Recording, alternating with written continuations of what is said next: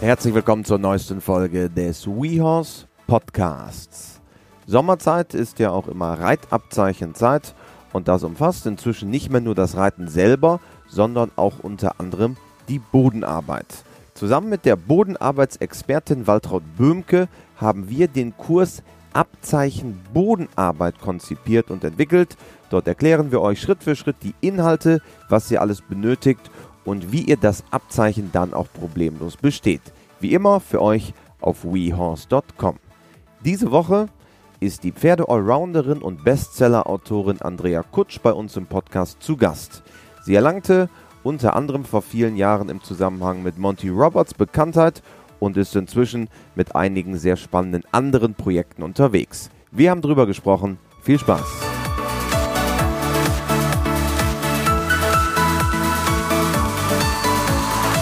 Ein neuer Podcast bei uns bei WeHorse. Heute habe ich einen Horse Scientist und eine Bestseller-Autorin bei mir. Hallo, Andrea Kutsch. Halli, hallo. Schön, dass du bei uns bist im Podcast Horse Scientist. Was verbirgt sich dahinter und was genau ist deine Arbeit? Meine Arbeit ist, dass ich eine Methode für Pferde entwickeln wollte, um mit denen zu kommunizieren und sie auszubilden, zu trainieren, mit ihnen umzugehen und das auf einer wissenschaftlichen Basis. Also nichts zu vermitteln, was ich einfach nur denke, was richtig ist und vielleicht bei ein paar Pferden erfolgreich ist, sondern etwas zu entwickeln, was auf einem wissenschaftlichen Fundament steht und für jedes Pferd Anwendung finden kann. Also du bist selber sehr eng damit involviert. Seit vielen, vielen Jahren entwickelst du dein Konzept, was äh, zwischen ja an vielerlei Stellen auch äh, immer wieder in Deutschland und auch weltweit ja sichtbar ist. Was genau verbirgt sich denn dahinter? Also du hast gerade schon angesprochen, worum es so ein bisschen dreht, aber was genau ist Kern deiner Philosophie? Also wir haben, es ist eine Methode, eine ganz klar wissenschaftlich basierte Methode. Und was wir gemacht haben, ist, dass wir auf einer wissenschaftlichen Basis untersucht haben, einmal zu unterscheiden zwischen angeborenen Verhaltensweisen und konditionierten Verhaltensweisen beim Pferd. Angeborene Instinkte ist alles, was ungelernt ist und was jedes Pferd so mit sich bringt. Konditioniert, angelernt sind all die Sachen, die ihnen irgendjemand beigebracht hat. Und ähm, das ist eine ganz wichtige Unterscheidung, wenn man mit Pferden umgeht, weil das eine kannst du umändern, das andere eben halt nicht. Damit musst du leben und kooperieren. Und aus diesem angeborenen Verhaltensweisen haben wir ein Bestrafungs- und Belohnungskonzept abgeleitet, was für Pferde in der Ausbildung verständlich ist. Und das andere, was wir gemacht haben, ist, dass wir alles auf wissenschaftliche Beine gestellt haben und ähm, das Ganze als eine lehr lehrbare Methode zusammengefasst haben. Was sind so die, die angeborenen Verhaltensweisen? Man kann sich ja so grob immer was drunter vorstellen. Jedes Pferd hat den Fluchtinstinkt. Was sind so die angeborenen Verhaltensweisen? Ja, da kannst du eine ganze Menge aufzählen. Natürlich Fluchtinstinkt, klar. Und dann, dass sie Pflanzen Das ist schon der wichtigste, ne? Der Fluchtinstinkt. Nö, nicht, die sind ja alle gleich wichtig. Du kannst ja nicht sagen, der eine ist wichtiger, aber es ist natürlich, dass der Fluchtinstinkt begegnet dir häufig, wenn du dem Pferd Angst machst.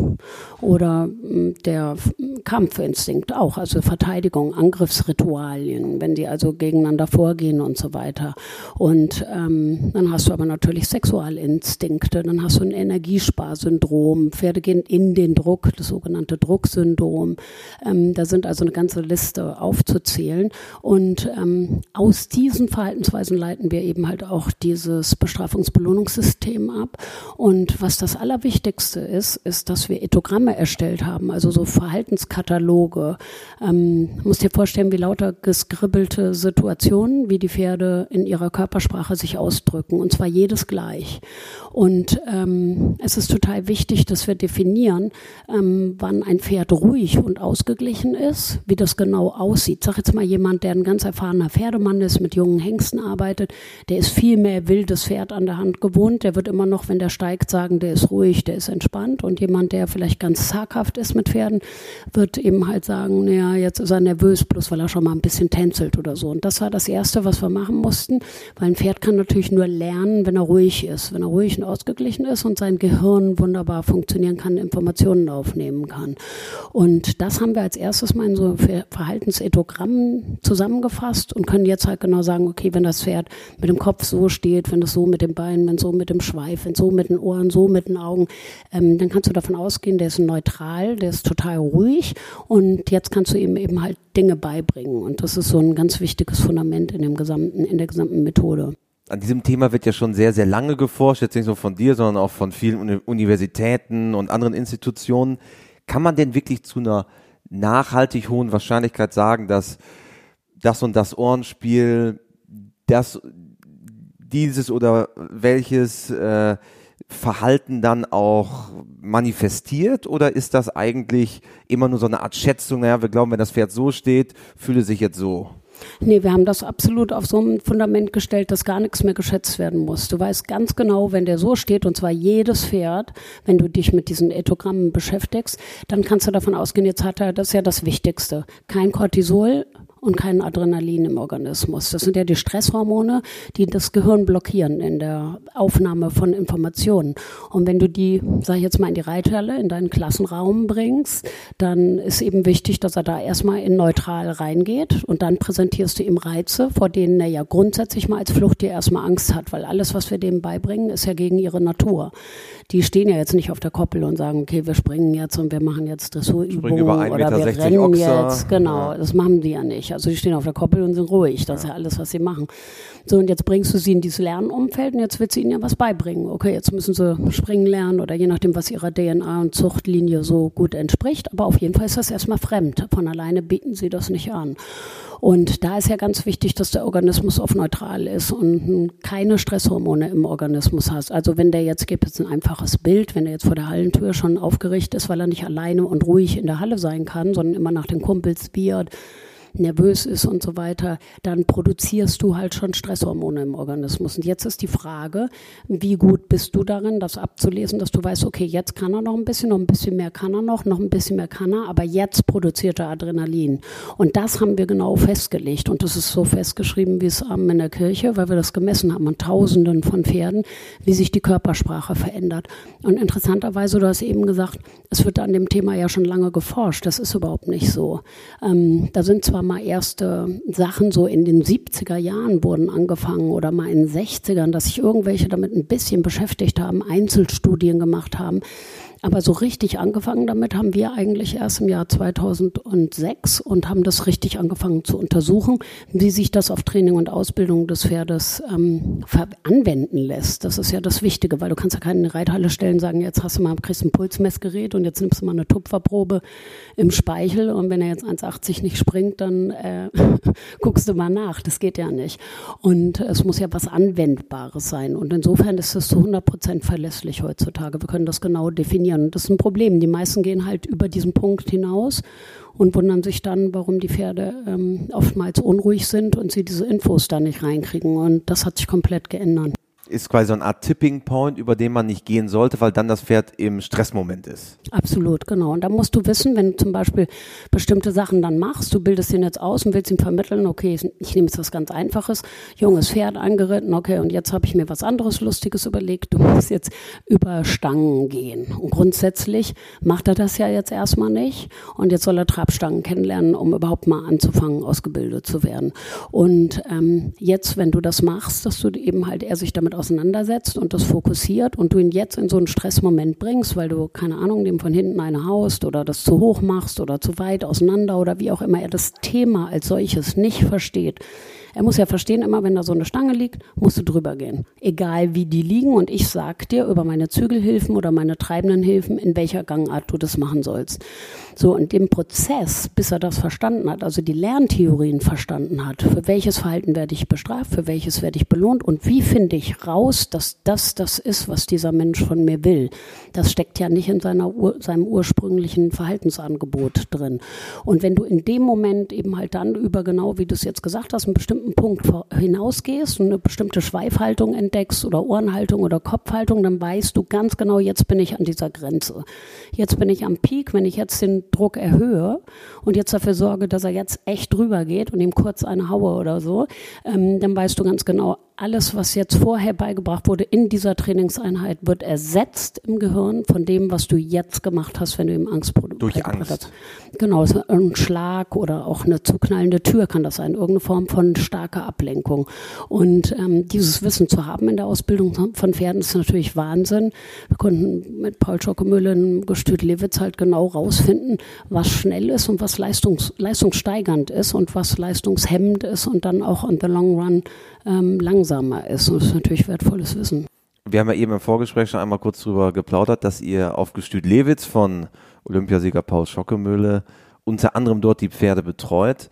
Ich kann mir vorstellen, um ein solches Ergebnis zu haben, was du eben beschrieben hast, also diese Verhaltensmuster, muss man auch relativ viele Pferde darauf getestet haben oder beziehungsweise im Screening gehabt haben. Wie, wie muss man sich sowas vorstellen? Wie, wie seid ihr dahin gekommen? Ja, genau, das war der Grund, warum Paul und ich zusammengearbeitet haben. Zwischen, und jetzt sind wir nicht mehr dafür verantwortlich, aber 2006 bis 2010. Und ähm, in der ganzen Zeit, das größte Gestüt der Welt, 4000 Pferde, zu der Zeit hatten wir 850 Geburten in jedem Jahr und auch viele mit gleicher DNA. Durch einen Embryotransfer konnten wir also auch bestimmte Sachen ähm, durch die Abstammung ausschließen. Ähm, und dann haben wir angefangen, haben viele Blindstudien gemacht. Manche Studien, die ich gemacht habe in der Zeit, sind an 800 Pferden getestet worden. Also ähm, ist natürlich sehr eindrucksvoll gewesen. Paul hat gesagt, ja, kannst du machen, solange die Pferde nicht in irgendeiner Form leiden oder es denen schlechter geht, fang einfach mal an. Und dann hat er natürlich gesehen, was wir gemacht haben, Vertrauen gewonnen, hat gesagt, ich unterstütze das. Und es war natürlich toll, weil wir brauchten ja, um Forschung zu betreiben, ähm, unheimlich viel Pferdematerial. Und da war ich der einzige weltweit, äh, der so richtig in Frage gekommen ist. Und es hat super gut geklappt. Und wie viele Pferde waren das dann so über einen dicken Daumen, die, die ihr dann unter die Lupe genommen habt? Na, wir hatten bestimmt 5.000, 6.000 Pferde an der Hand. Und, und wie, wie muss ich mir das genau vorstellen? Also ihr habt jetzt das, das einzelne Pferd, das steht jetzt vor euch und dann setzt es unter Stress oder, oder die verschiedenen Situationen, werden die durchgespielt?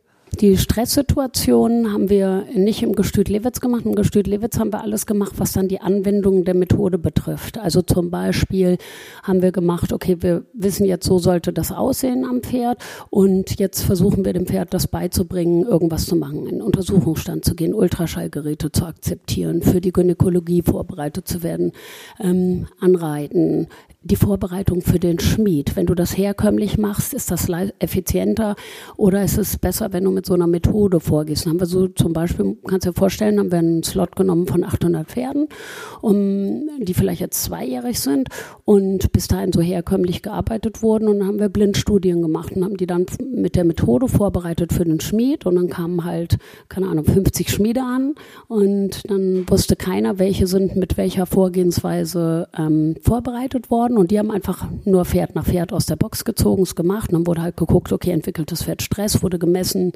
Tupferproben genommen, ähm, dann ähm, auch das Verhalten beobachtet natürlich und vor allen Dingen wurde auch ähm, dann eben halt gemessen, die Effizienz. Also, weil Paul würde nichts interessant finden, was ähm, finanziell dann auch ein Nachteil ist, natürlich und auch niemand in der Pferdewirtschaft. Ähm, Im professionellen Bereich haben wir natürlich genau geguckt, okay, wie ist die Zeit, die Mitarbeiter, der Schmied und dann haben wir das alles miteinander verglichen. Aber herauszufinden, ob sie Adrenalin, Cortisol produzieren, das macht man auf Laufbändern. Die gehen dann in einer Hochschule aufs Laufband, werden vernetzt mit Atemgeräten, dass du gucken kannst, was, was wird über, die, ähm, über den Atem in der Respirationsrate ausgeschüttet. Und dann haben wir natürlich den Puls genommen, wenn er auf dem Laufband vor dir läuft. Ähm, dann kannst du natürlich messen, kannst du Blut abnehmen, die sind dann natürlich verkabelt. Und dann wird kontinuierlich Blut abgenommen, kontinuierlich Speichelproben genommen und die galoppieren halt einfach vor dir auf dem Laufband. Und dann kannst du ja genau gucken, was passiert, wenn du da einen Peitschenhieb ansetzt oder keinen ansetzt. Ist jetzt kein Pferd verhauen worden oder so. Du brauchst ja nicht viel, um ein Pferd in Angst zu versetzen. Es geht ratzfatz. Also es sind halt Fluchttiere. Und ähm, da haben wir natürlich alle möglichen Reize ausprobiert und geguckt, wie sich das im Verhalten verändert und vor allen Dingen, was wir im Organismus messen können. Und das ist halt ein ganz, ganz wertvolles Wissen für die Ausbildung. Auch vor allen Dingen, welche Sachen verstehen die als Belohnung, wenn sie was richtig gemacht haben und welche Sachen verstehen sie als Bestrafung, wenn sie was falsch gemacht haben, also in der Anwendung der Lerntheorien, um überhaupt klassische und operante Konditionierung anwenden zu können. Und das ist halt total wichtig, dann zu wissen, ähm, was geht in dem Pferd vor und wie kann ich das ablesen. Ein Klassiker ist doch das das Loben, als ich mit zehn Jahren im örtlichen Reiterverein angefangen habe zu reiten, hieß es immer, lob dein Pferd viel. Und es kursiert ja weiterhin, ähm, ich nenne es mal die Legende, dass ein Pferd das nicht versteht. Dass das Klopfen auf den Hals eigentlich gar keine Belohnung ist. Genau, du musst entscheiden, das ist ein ganz fataler Fehler bei vielen Pferdemenschen. Du musst unterscheiden, ob es sich um einen konditionierten Verstärker handelt also, also ein antrainierter. Ein antrainierter. Ähm, zum Beispiel die Moorrübe, der Zucker, das Klopfen, kannst das Klopfen ja konditionieren. Und, kann, und wenn er dann, wenn du das wiederholt, also kannst ja immer nur messen und gucken, ob er es verstanden hat. Wenn du bei den Belohnungen, den positiven Verstärkern siehst, ob das vorher gezeigte Verhalten zunimmt. Wenn du zehnmal das wiederholst und er macht immer noch genau das Gleiche wie vorher und verbessert sich nicht, dann weißt du, dass er den Reiz als belohnenden Reiz nicht verstanden, verstanden hat. Heißt aber nicht, dass er nie die Moorrübe des Zucker oder das Klopfen versteht. Aber du musst eins wissen, wenn die, ähm, es ist kein instinktives Verhalten, es ist alles ankonditioniert. Also das ist dem Pferd beigebracht worden, so nach dem Motto, ich sehe das als Belohnung und ich gebe dir das und wenn du in Ruhe bist und Happiness, dann hast du eine Chance zu kapieren, ähm, dass ich das gut meine, wenn ich das tue.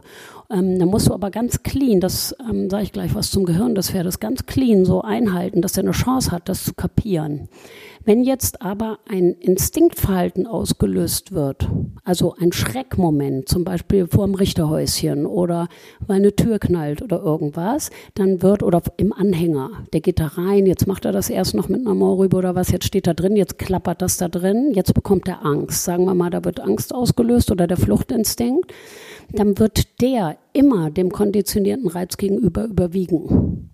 Du hast also dann in bestimmten Situationen gar keine Handhabe der positiven Verstärkung des Belohnens über das Verhalten, was du jetzt zeigst, ist richtig, weil er wird das Futter nicht nehmen. Jeder kennt, wenn er mal ein Pferd gearbeitet hat oder trainiert hat, was auf dem Anhänger geht, dann gehen die in den Hafereimer. Der Hafer ist überall. Das Heunetz ist überall, nur nicht im Pferdekörper. Ähm, weil wenn sie Stress haben und auch schon nur ein bisschen aus ihrer Komfortzone draußen sind, dann verstehen sie nicht, weil sie können das kognitiv nicht verstehen, dass das dann eine Belohnung ist, weil das Instinktverhalten, Flucht, Abwehr, Angst oder so ist stärker überwiegt, dann kannst du damit nicht belohnen. Und vor allen Dingen kannst du es deshalb nicht, weil das Pferd, das haben wir herausgefunden, zwar einen präfrontalen Kortex hat, also das ist der Frontallappen im Gehirn, der für alle kognitiven strategischen Gedankengänge verantwortlich ist. Also ich muss hier im Parcours, ähm, jetzt stehe ich wieder an dem Tor, jetzt soll ich das springen, okay, da hinten ist die Dreifache, jetzt soll ich das so und so machen oder ah ja, Richterhäuschen da hinten kenne ich, bin schon mal vorbei, ist nur ein Blumentopf und so weiter. Ich mache jetzt trotzdem irgendwie meinen Piaf ganz sauber oder so. Das wäre ein strategischer Gedankengang, ist ich erfasse, was in meinem Umfeld abgeht ah, jetzt bin ich zwar im Stress im Anhänger, aber sie meint den Hafer oder die Möhre oder das Klopfen trotzdem als gut. Naja, ist schon mal gut, dass ich hier reingegangen bin. Das wäre strategisches Denken. Dazu ist das Pferd nicht in der Lage. Der präfrontale Kortex ist zwar präsent, aber der ist so, so mini, mini, mini klein, dass wir vollkommen davon ausgehen müssen, dass er nicht einen einzigen Zusammenhang versteht. Das heißt, das Pferd ist immer im Hier und Jetzt eigentlich. Im Hier und Jetzt kann aus der Vergangenheit, zwar aus dem immensen Unterbewusstsein, was natürlich ständig mit Informationen gefüttert wird, auch Sachen abrufen. Aber im Großen und Ganzen musst du davon ausgehen, wenn er jetzt zum Beispiel, sagen wir mal, du lobst ihn, klopfst ihm am Hals, weil er es jetzt gut gemacht hat. Jetzt nimmt er das auf. Du klopfst aber auch am Hals, wenn du ihn beruhigen willst ja, jetzt bist du ja ruhig, okay, hast du toll gemacht, was weiß ich, wird nervös auf dem Weg zu irgendwas oder so. Jetzt klopfst du auch, ja, ist ja gut, bleib schön ruhig. Dann kann er ja nicht kapieren, wenn er gar keinen präfrontalen Kortex hat, also gar nicht über Dinge nachdenken kann, trotzdem hochintelligent ist, aber eine andere Form von Intelligenz hat, ähm, dann kann er das gar nicht erfassen, dann ist das wertlos. Und darum ist es so effizient und das ist halt das, was wir herausgefunden haben mit den sogenannten, wir haben die designt, mit den sogenannten instinktiven Verstärkern zu arbeiten. Du kannst ihn zum Beispiel, ähm, ja jetzt, wenn ich den zum Anhänger bringe, und ähm, er geht zwei Stufen auf die Rampe und ich kann anhand des Zetogramms genau ablesen, oh shit, jetzt wird er super nervös, was weiß ich, die Beine gehen so, da zittert, so ungefähr sieht das aus mit dem Kopf, hier ungefähr die Schweifhöhe, jetzt dann, wird dann er... Augen unruhig. Augen unruhig wäre ja. zu detailliert, das kriegst ja. du nicht mit in dem Moment, aber wie der Muskeltonus zum Beispiel angespannt ist oder welche Gesten das Pferd zeigt.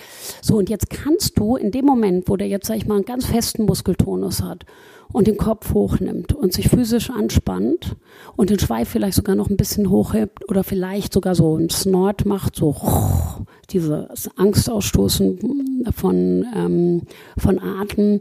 Jetzt kannst du ihn nicht, weißt du, dass du mit deinem positiven, konditionierten Verstärker nicht mehr durchkommst. Der hat keine Chance, wenn du ihn jetzt lobst und wenn du ihn bestrafst, wird es nur noch schlimmer. Das ist äh, noch der Umkehrschluss. Jetzt kannst du aber, wenn er es gerade kurz davor noch aushält, der ist jetzt mit drei Füßen auf der Rampe oder so und du kommst genau an die Grenze, bevor das richtig als Stress, ähm, in Stress ausarten würde, wenn du weitermachen würdest. Noch einen Schritt, dann hast, kannst du haben, er schießt raus oder fängt an zu schlagen oder weiß der Geier, je nachdem welches Umfeld. Du kannst ihn aber damit belohnen, wenn er es gerade noch aushält und seine Umgebung noch wahrnehmen kann und sich mit dir noch beschäftigt in deiner Wahrnehmung ist, kannst du ihn ja darüber belohnen, dass du ihn jetzt wieder auslädst. Einfach zwei Schritte wieder runter. Einfach wieder runter. Auf keinen Fall weitermachen. Und ähm, wenn du jetzt eine Wolte gehst, zum Beispiel davor, und früher hat man immer so gesagt, da darf der nicht mit durchkommen, der will dich verarschen, jetzt hau ihm mal einer drauf irgendwie, sonst macht er das immer. Und der darf damit durchkommen. Weil sein Gehirn so. Weil er eigentlich sofort wieder vergisst. Ja, weil er sofort, nee, vergessen tut er nicht, hat ein immenses Erinnerungsvermögen, aber er kann den strategischen Zusammenhang des Verarschens nicht finden. Er kann nicht verarschen, dazu hat er die Gehirnmasse nicht. Wenn er jetzt aber zwei Schritte auf der Rampe ist und du lädst ihn aus, dann weiß er einfach nur, ich bin hier hingegangen, das war ein bisschen scheiße, habe mich ein bisschen angespannt, so, uh, was ist hier los?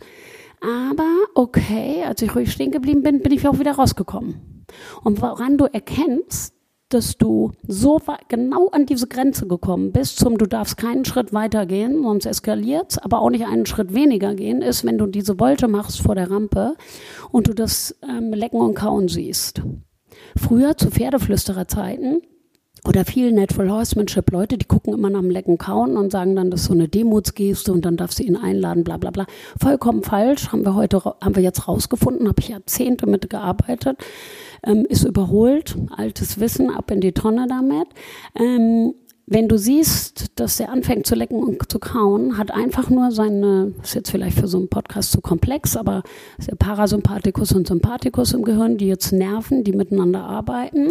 Wenn die sich entspannen und er wieder atmen kann, dann fängt, war vorher der Mund trocken und jetzt fängt er an, Speichel zu sammeln und muss abkauen. Um, und ist, jetzt ist das ein Anzeichen, dass er davor in Stress gekommen ist dass du also genau an der richtigen Grenze gewesen bist und jetzt gehst du am besten nur einen Schritt hoch, damit du jetzt genau dahin kommst, wenn du wieder die Wolte machst, runterladen wieder, Wolte, und den hinstellen, der jetzt nicht mehr lecken kaut. Dann kannst du wieder den nächsten machen, den nächsten, den nächsten. Das brauchst du nur dreimal wiederholen, sind die alle im Anhänger. Weil, weil ich nicht immer ans maximale Stresslevel drankomme. Und die Kunst ist, wie kannst du ablesen, wie sieht das maximale oder auch das in diesen Adrenalin-Cortisol-Stresslevel aus? Und das, und das haben wir erst heute. Das gibt's jetzt vielleicht, die Ethogramme äh, gibt's jetzt vielleicht, haben wir jetzt vielleicht richtig verfügbar seit einem halben Jahr oder so. Und das kann ja vorher noch gar keiner gewusst haben, ähm, weil, weil wir das Wissen gar nicht hatten. Wir haben erst, ich sag mal, eine australische Uni hat das gemacht.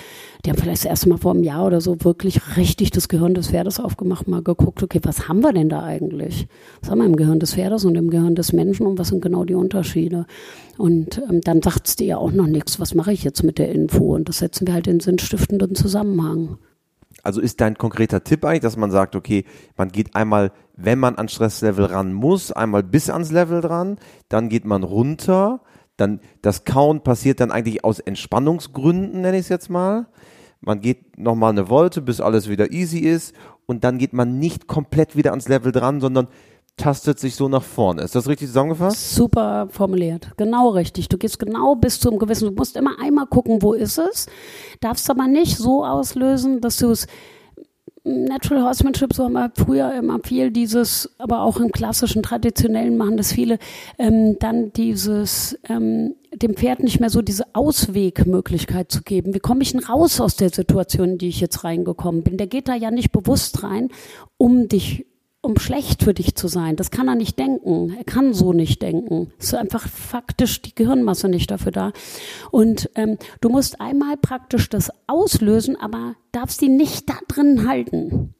Ähm, das wird so häufig falsch gemacht, dass dann, okay, nee, jetzt wollen wir, dann kommen wir mit unserem also Ego. Einer mit, mit, mit, der Peitsche ein bisschen Ja, aber dann auch oder, so oder, lange, mit der Mama ja. mit der Peitsche wäre ja nicht schlimm, aber dann so lange dranbleiben, bis das Endergebnis zeigt. Ja. Das ist die Scheiße, weil dann produzieren die, da kannst du alles vergessen für Stunden und sie speichern eine falsche Information ab, weil Informationsverarbeitung im Pferdegehirn funktioniert übers, erst übers sensorische Gehirn, Also alles, was sie ertasten können mit den Sinnesorganen, Augen, Ohren, Geschmack, Balance, Bewegung, was sie damit aufnehmen können. Und dann wandert das wenn du das erst nur einmal gemacht hast, wandert eine gewisse Prozentzahl, die ist ganz gering, zwei Prozent nur, aber das kommt dann ins Kurzzeitgedächtnis und dann ins Langzeitgedächtnis. Und du kriegst es ins Langzeitgedächtnis als erlernte Tätigkeit, die das Pferd dir geben soll, egal in welcher Disziplin und egal was er machen soll, nur über Wiederholungen hin. Und eine Wiederholung muss die exakte Kopie der anderen sein, damit er das vernetzen kann. Er muss das erleben. Was habe ich gemacht? Wie ist mir dabei ergangen? Und du darfst ihn so ein bisschen an diese Grenze ranholen, aber ab da an musst du ihn genau darunter lassen, weil er optimalerweise, wenn du siehst, wo das losgeht, bleibst du die ganze Zeit exakt darunter. Und dann brauchst du nämlich nur, wenn er praktisch das eben gutes Wort benutzt, jetzt gerade empfallen, aber ich weiß nicht, ob es Entspannung war, nicht, aber du hast eben ein gutes Wort gesagt. Ähm, und in, in, du musst ihn am besten gar nicht in diesen Stress dann bringen, wenn du diesen Trainingsprozess einleitest. Du guckst einmal, wo ist es? Und dann, wo wird es ausgelöst? Ich habe gerade vor zwei Tagen ein unreitbares Pferd äh, in die Hand gekriegt. Früher hätte man da eine Puppe drauf gespannt, die festgeschnallt und den so lange bocken lassen, bis er aufhört und dann hätte man die Puppe runtergenommen. Und wenn man Glück gehabt hätte, dann hätte das langfristig funktioniert. Und manchmal hat es aber auch nicht langfristig funktioniert und die Pferde sind unreitbar geblieben. Weil man sagt, der buckelt sich irgendwie aus und dann wird er ruhiger, lernt das kennen und so weiter. Genau. Aber es ist halt Lernen über Stress, es ist wie eine Vergewaltigung. Und wenn du Pech hast und das Ding geht schief, dann produzierst du halt jetzt richtig ein Problempferd. Und optimalerweise machst du es immer nur genau bis an den Punkt, wo er dann so sagt, oh shit, was kommt jetzt? Warte mal, Moment, jetzt habe ich aber richtig Schiss, du willst nicht wieder aufsteigen da. Das war das letzte Mal schon nicht gut. Und dann fängt er an, spannt sich an und dann so, uh, und da musst du dranbleiben. Dann, dann, und dann hältst du ihn dann kurz in die genau dieser Position, nicht weitergehen, aber auch nicht nachlassen, weil das ist dann die negative Verstärkung. Da musst du halt aufpassen in der Anwendung der Lerntheorien, darfst nicht im falschen Moment den Reiz entfernen, vor dem man Angst hat. Er darf halt nicht zu weit gehen. So, und dann steht er da und jetzt hält das gerade so aus und entfernst du den Reiz, den Reiter oder eine Puppe oder einen Reiz, den er nicht mag. Und das ist halt key für alles, was sie lernen müssen, weil wir müssen Verständnis haben, egal ob Sportpferd, Freizeitpferd, Westernpferd, äh, ist vollkommen wurscht. Oder ob ich eine ganz nach Gelassenheitsprüfungen machen will oder nur alleine als Mutti in den Wald reiten will. Ich muss verstehen, wie die Informationen verarbeiten und ich muss akzeptieren, dass ich ihnen damit etwas beibringe, was sie nicht von alleine machen würden. Sie müssen das erlernen damit sie erfahren können, dass ihnen dabei nichts passiert. Weil ihr instinktives System wird Alarm schlagen, wenn die bestimmte Sachen machen, bestimmte Energie verlieren, in bestimmte Gefahrensituationen reinzugehen. Und wir müssen es ihnen beibringen. Und optimalerweise bringt man es ihnen gleich richtig bei, ohne dass sie jemals, das haben wir ganz klar gemessen, und lernen die so abartig schnell, ähm, wenn man sie immer nur genau an dieses bisschen unkomfortabel bringt, aber nicht in die Angst rein. Und dann brauchst du nur ein paar Wiederholungen. Und das ist halt gilt für alles, was sie lernen müssen, ganz egal welche Nutzungsform. Das hat sich jetzt alles sehr umfangreich natürlich angehört, aber ist denn dann ein Pferd überhaupt dafür da, dass, dass der Mensch es reitet? Das ist ja häufig auch so ein bisschen ein Kritikpunkt, was an der, am Pferdesport generell geübt wird. Jetzt hast du beschrieben, wie Pferde lernen und dass eigentlich so die Urinstinkte gar nicht so dafür da sind, sie in Stresssituationen zu bringen. Die Realität sieht ja anders aus. Na, doch, doch, doch. Die werden ja in der Natur die ganze Zeit in Stress gebracht. Jeder Vogel, der aus dem Busch springt, jeder Klar. Wolf im Klar, Gebüsch, stimmt. jedes Dings, das ist ja ihr System. Es schützt sie nur extrem stark ähm, zu überleben. Also wenn die schon im Busch als Herde irgendwo ein umgeknicktes Stöckchen im Gebüsch hören oder so, dann checken die, ob da ein Raubtier sitzt oder nicht. Oder entscheiden halt dann auch in dem Moment, ob sie entweder in die Flucht gehen, in den Kampf gehen oder es noch aushalten. Weil manchmal ist ja auch sinnstiftend, einfach noch stehen zu bleiben und abzuwarten, was es war, dass sie nicht so viel Energie verballern. Dafür haben sie ein Instinktverhalten, das ist so ein Energiesparsyndrom. Also sie versuchen immer Energie zu sparen, wo sie können, damit sie für den Notfall fluchtbereit sind. So, und, ähm, und darum, kurze Antwort auf die Frage, die können für alles genutzt werden. Absolut. Aber wer schlau, wer schlau ist und gut trainiert mit so einer Methode jetzt zum Beispiel, ähm, der sollte ähm, der sollte wissen, dass das Pferd das, was es machen muss, erlernen muss und auch erlernen kann. Aber er muss es eben lernen. Und es klingt komplex, aber im Grunde genommen ist die Methode total einfach. Am 15. Oktober kommt ein Buch dazu raus mit dem Kosmos Verlag, wie man sie anwendet. Weil im Grunde genommen ist sie ganz einfach. Wir unterscheiden aber genau zwischen diesen instinktiven und erlernten Sachen. Wir lesen das im Verhalten ab, wo man genau sehen kann, wie viel Stress hat er jetzt. Und es folgt halt für ein extrem starkes Ergebnis, weil über diese Wiederholung umso weniger Aufregung den ausweglose Aufregung denen passiert, umso schneller lernen die. Und ausweglos ist halt alles, wo sie festgebunden werden, wo sie äh, nur der Kopf runtergeschnürt wird oder ähm, auch Losgelassenheit. Da sind unheimlich viele Worthülsen in der Pferdewirtschaft unterwegs und dann reden alle von Losgelassenheit, aber sie bringen die Pferde dahin, wenn sie nicht am Zügel gehen, binden sie sie aus oder zwingen sie halt runter oder machen viel Einzellongenarbeit, die das Pferd außer Balance bringt, weil es eine Leine in die Mitte ist und so. Und dann haben sie viele Schwierigkeiten im Bewegungsapparat des Pferdes. Aber grundsätzlich ist vollkommen wurscht, ob du den reitest mit dem Reihring, das muss er verstehen, ob du gebisslos reitest oder mit Gebiss. Scheiße ist nur, wenn das Gebiss natürlich einsetzt, weil jetzt auf das pariert er nicht durch und jetzt kaufst du einen Harakiri-Gebiss nach dem anderen, äh, bis er irgendwann halt vollkommen vergewaltigt wird. Aber dann hat das Pferd auch anderen Stress und diese Pferde werden dann halt nie das volle Ergebnis oder die beste Leistung anbieten können. Brauchst nicht mehr als ein Wassertrense oder wenn du Kandaren L reiten willst, machst du halt eine Kandare rein. Das Prinzip ist ja das gleiche. Aber grundsätzlich müssen sie das Gebiss verstehen oder den Ring oder die Eisen ohne Eisen, mit Sattel, ohne Sattel.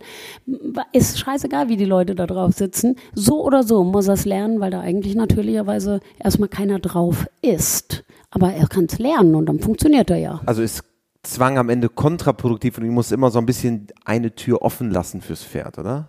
Ja, also wir haben eine Studie gemacht, die zeigt, wenn die das Gefühl haben, ist gut gesagt, wenn die das Gefühl haben, ihr Leben selbst kontrollieren zu können, also diese Lebenssituationen, die sie gerade in dem Moment gebracht werden, ne? dann lernen sie irre schnell. Aber sagen wir mal, der geht in den Hänger, hat Angst und macht schnell die Klappe zu, jetzt trampelt der da drin rum. Das ist für die wahnsinnig schwer. Das kriegen die nachher nicht geregelt. Weil es ausweglos, ausweglos, am Ende ist. Ne? Klappe ist zu, ist auch vielleicht ein bisschen dunkler. Ja. Aber, aber wenn man sie korrekt reinmacht und ihm beibringt, hey, pass mal auf, dieser Hänger, ich weiß, du kapierst erstmal gar nicht, was ich hier von dir will aber das wird noch ganz lustig. Heute habe ich mir überlegt, enger, wir gehen da rein, wir gehen auch wieder raus, wir, dass er das erklärt bekommt, was er da machen soll. Und dann machen die alles für uns. Ähm, das, wir sagen immer so das Zitat, der ist ja auch ein ganz lieber, weil wir bringen, die bleiben halt dann immer lieb, alle immer lieb, egal was sie lernen müssen. Was ja auch interessant ist, du warst einige Jahre bei Monty Roberts. Viele Jahre. Das ne? war quasi der Beginn auch deiner Karriere in der Pferdewelt. Wie kam es dazu? Wie bist du bei Monty Roberts, der sich ja auch extrem viel mit dem Thema Verladetraining, wie geht das Pferd am besten auf den Hänger? Damit ist er ja auch am Ende hier durch Europa getourt. Dieses Jahr sogar noch auf der Weltmesse des Pferdesports auf der Equitana war er auch noch zu Gast. Wie kam es dazu? Wie, wie habt ihr euch connected? Also ich habe damals ganz, bin ja eigentlich eine ganz klassische traditionelle Reiterin, Dressur, Springen, Vielseitigkeit und so weiter. Nicht auf besonders tollem Niveau, aber das war meine ganze Jugend auch. Und ähm, ich habe mich immer begeistert, Pferde zu trainieren, aber ich habe mich auch immer gefragt, wenn was nicht funktioniert, wie kann man denn das machen? Und ich hatte immer das Gefühl, ähm, wir machen da was falsch, wenn das zu aufgeregt wird und steigende bockende Pferde und immer wieder so viele Konflikte entstehen. Und, ähm, und dann habe ich mich auf den Weg gemacht und so habe ich Monty Roberts kennengelernt in Kalifornien, habe mir das angeguckt und die haben ja diese ganzen Monty Roberts Pferdeflüsterer, Natural Horsemanship Leute, die haben ja eine interessante neue Sache in der Evolution des Pferdetrainings angefangen. Das ist ja diesen Leuten zu verdanken eigentlich. Die haben den Anstoß gegeben, haben gesagt, okay, wir beobachten mal Pferde untereinander, wie die das machen und das leiten wir ab und wir spielen sozusagen Pferd. Du wirst die Leitstute, ähm, Herdenführer, Herdenführer, dieses ganze Zeug. Ähm, das war ein super Ansatz. Das war aber im Prinzip, der Mensch versucht, Pferd zu spielen. Ähm, Gerade so im Problempferdetraining hat das gut funktioniert, aber es ist auch immer so ein bisschen Try and Error. Funktioniert es, funktioniert es nicht und das beim klassischen traditionellen Reiten ja auch. Immer Versuch und Irrtum. Das eine Pferd kam besser damit klar, wenn es auf hohem Niveau, wenn es dahin geschafft hat, super. Aber es fallen ja wahnsinnig viele auf dem Weg zum Superpferd raus, ähm, weil irgendwas passiert. Die akzeptieren den Schenkel nicht, dann sind sie zu langsam, sind sie zu schnell, sind sie zu nervös, zu irgendwas. Und das ist ja alles menschgemacht. Weil von Natur stehen die erstmal alle gleich, wenn du in die Lewitz gehst oder irgendeinen großen Züchter, die stehen alle gleich auf der Koppel. Dann haben die Veranlagungen, ja, der kann das besser und der kann das besser. Der eine kann besser springen, der andere besser rennen, der andere besser hat schönere Bewegungen. Aber im Grunde genommen sind die ja erstmal alle völlig easy. So. Und dann beginnst du die auszubilden. Und dann ist ja die Frage, ob sie es kapieren, was sie machen müssen. Und da ist unheimlich viel Ausschuss, weil es immer so ein bisschen Versuch und Irrtum ist. Wenn er versteht, heißt es ja, der ist ein ganz toller. Und wenn er es nicht versteht, heißt es, der ist doof oder was. Aber die sind ja grundsätzlich mal alle von ihrer Gehirnstruktur gleich. So, und, ähm, und die Pferdeflüsterepoche, dieses von Pferd zu Pferd mal zu adaptieren und zu gucken, wie das geht, hat halt gute Erfolge gebracht, diese Problempferde zu therapieren. Ich fand das super frustrierend, weil mein Wunsch immer war, ja, warum produzieren wir denn so viele davon? Wir haben ja Tausende und Abertausende von Zuschriften bekommen von Leuten, die wollten, dass wir ihre Probleme mit den Pferden therapieren und die wieder gerade biegen. Und da war immer mein Wunsch, ich will was haben, was keine Problempferde mehr produziert. Und eine Wissenschaftlerin kam dann im Jahr 2000. Also an der Ursache ansetzen, nicht am Symptom. Genau. Und 2005 oder 2006 kam eine Wissenschaftlerin auf mich zu und hat gesagt, naja, Monty Roberts, da, was ihr da macht, ihr sagt immer gewaltfrei und so, aber es produziert Stress. Wir haben Studien dazu gemacht, dieses Wegschicken im Kreis, Demütigkeitsgesten hervorrufen, bla bla bla, ich werde die Leitstute na, weiß nicht, ob man das so gewaltfrei bezeichnen kann, weil das auch relativ ausweglos ist, als Fluchttier da immer im Kreis zu rennen. Und ich fand das halt ultra interessant und habe sofort gesagt, wie geil ist denn das? Da habe ich überhaupt noch nie drüber nachgedacht. Und das war die, der Anstoß, die erste Studie zu machen. Und Monty Roberts wollte, und dafür achte ich ihn auch, halt seinen Weg behalten, hat gesagt, nö, da will ich nicht mitmachen, ich will meine Sachen so weitermachen.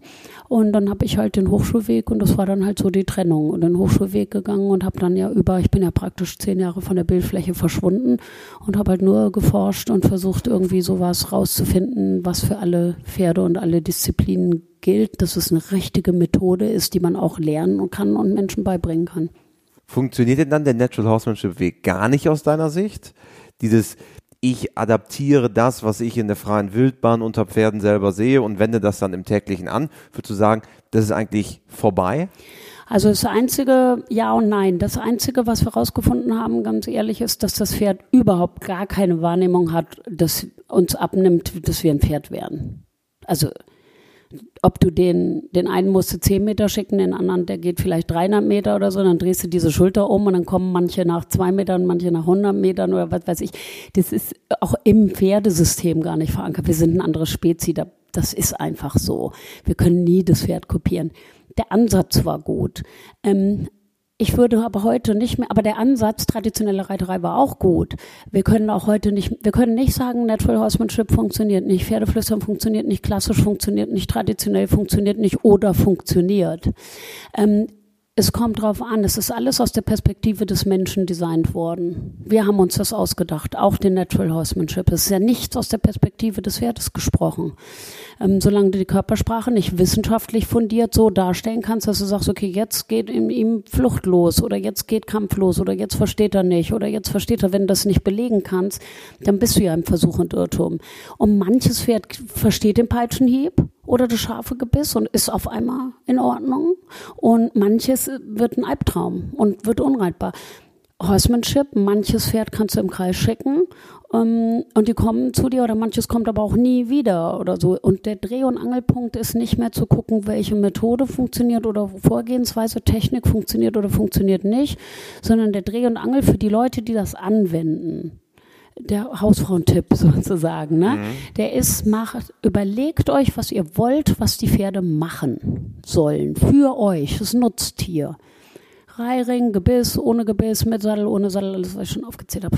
Vollkommen wurscht. Überleg dir, was dein Ergebnis sein soll. Und auf dem Weg dahin, dem Pferd das beizubringen, dass du es dafür in Ruhe und Frieden nutzen möchtest, musst du aufpassen, dass du nicht Irrwege gehst und an dem Ziel vorbeischießt und es aus den Augen verlierst. Und du musst aufpassen bei nichts mehr als drei bis fünf Wiederholungen. Wenn dein Pferd, gib ein Beispiel, du reitest ganz herkömmlich, klassisch, wie auch immer, und du willst, dass es auf, ein, auf eine sensible Schenkelhilfe vorwärts geht. Und das ist dein Ziel. Das hast du festgelegt und das braucht er.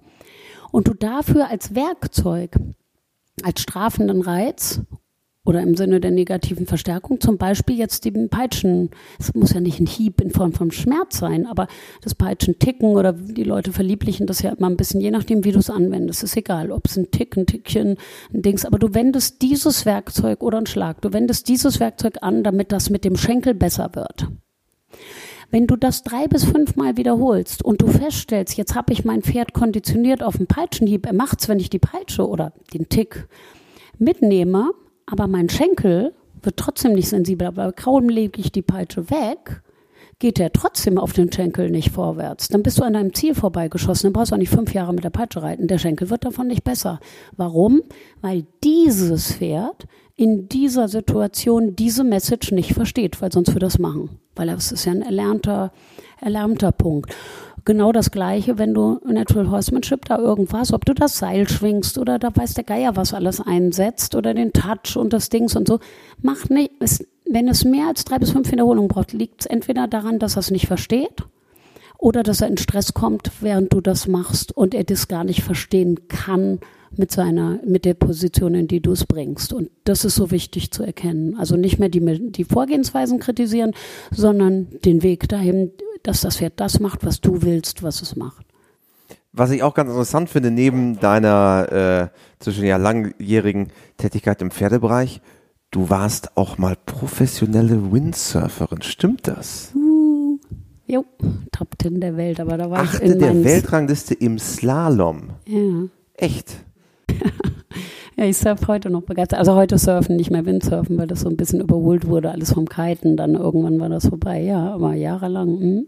Zwei Jahre in Barbados gelebt, zwei Jahre in Kapstadt. Und, Ach, Barbados? Mh, bin um die Welt Karibik. getingelt und war Profi-Windsurfer. Bestimmt fünf Jahre oder so. Damals gab es noch West, die Zigarette, Remsmar, die haben uns gesponsert. Ach, hier aus, aus Hamburg Ja. auch, ne? West Remsmar. Ja, genau, waren wir das West-Team und so weiter. Ja, genau. Das ist ja was ganz anderes als Pferdesport, ne? Ähm, ja, weiß nicht, ist halt ein Hobby gewesen, ne? Also Pferde haben mich immer begeistert, auch beruflich und richtig so Dings. Und ja, das war einfach in den 20ern war das ein Hype, ne? Alle gingen Windsurfen, World Cup Sylt, hatten das große, den großen World Cup, immer Robbie Nash kam und so. Und irgendwann habe ich die Burschen da gesehen und habe gesagt, da will ich zugehören. Und dann habe ich mir ein paar Surfbretter gekauft und habe angefangen zu trainieren. Du lebst ja inzwischen in Kalifornien, Santa Barbara, wie ich hörte.